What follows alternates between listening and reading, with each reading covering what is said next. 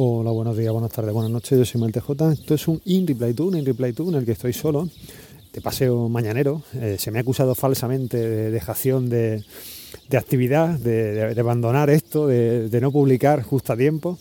Pero el Señor me ha bendecido con el don de la curiosidad, el Señor me ha bendecido con el don de pulsar el botón de actualizar en el momento más inoportuno y justo un segundo antes de, que subiera el, archivo del feed, justamente un segundo antes me salía el aviso de que mi ordenador se iba a reiniciar y, pues nada, pues eh, fue como media hora, una hora que estuvo aquello ahí actualizándose y, al final pues tocó publicar demasiado tarde.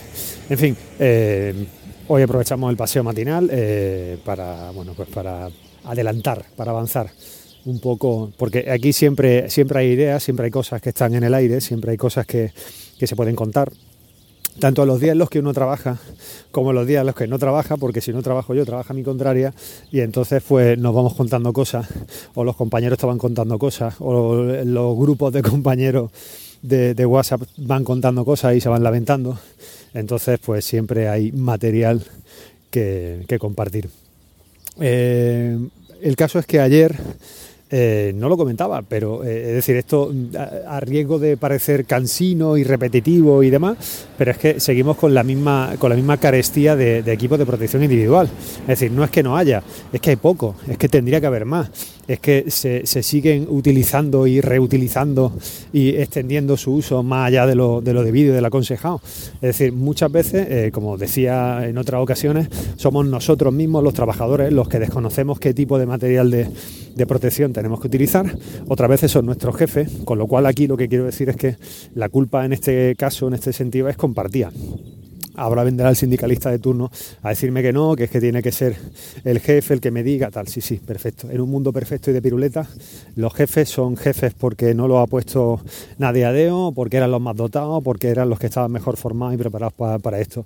Pero hay veces que las, las cosas nos sobrevienen y, nos encontramos en situaciones. Entonces, yo creo que aquí la carga tiene que ser un poco compartida.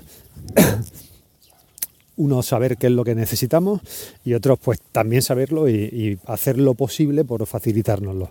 Pero cuando estás jugando a eso de hacer bailar 400 platos de estos chinos, y, te toca hacer bailar por otros 300 más al mismo tiempo, pues hombre, eh, entiendo que no puedes estar con el máximo de atención en todas esas cosas que tienes haciendo malabares en un momento. Y eh, bueno, pues eh, como digo, somos un poco todos los que tenemos que saber qué material tenemos que utilizar, cómo tenemos que utilizarlo.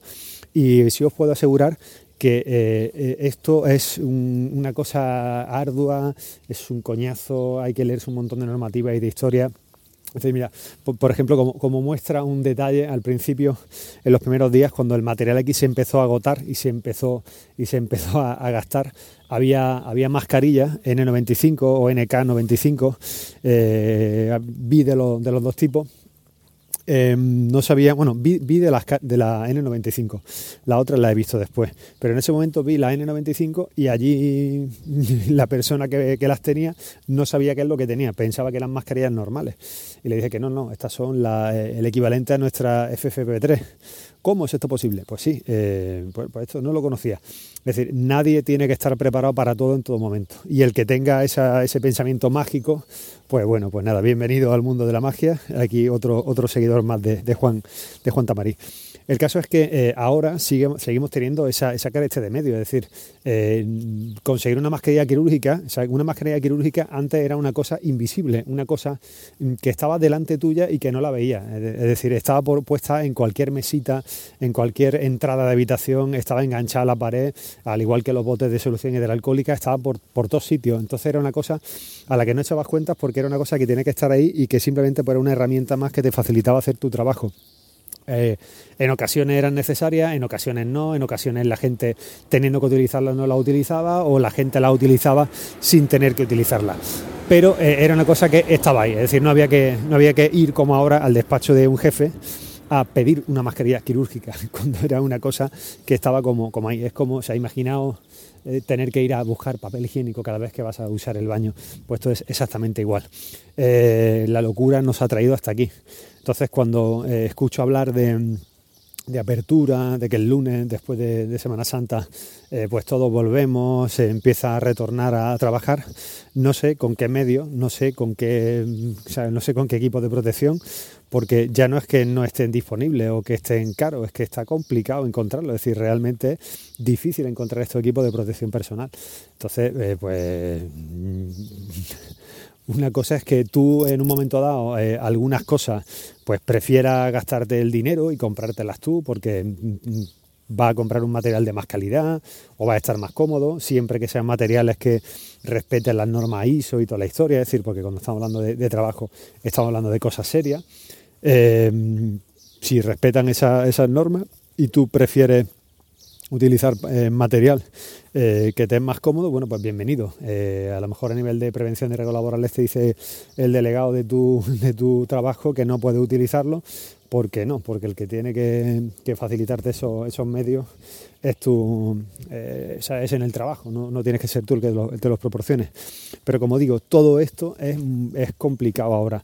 Y, y hasta que no hasta que no fluyan con total con total libertad y en cantidad hasta el punto de que sean invisibles como lo eran antes es decir que haya gafas de seguridad colgadas por todos sitios que nadie se las llevaba porque eso era un coñazo son horribles incómodas de llevar y estaban puestas por allí siempre y disponibles y accesibles para el que las necesitara igual que una bata impermeable. Es decir eso estaba por allí. Eso no se lo pone nada más que el que sabe que le va a llover mierda encima o el que le va a caer agua encima en cantidad y, no te la quieres poner porque con eso suda, es incómodo, no transpiran. Es decir, una serie de historias que los que utilizamos regularmente ese tipo de materiales las conocemos, pero que ahora, pues por la, por la escasez, desaparecen.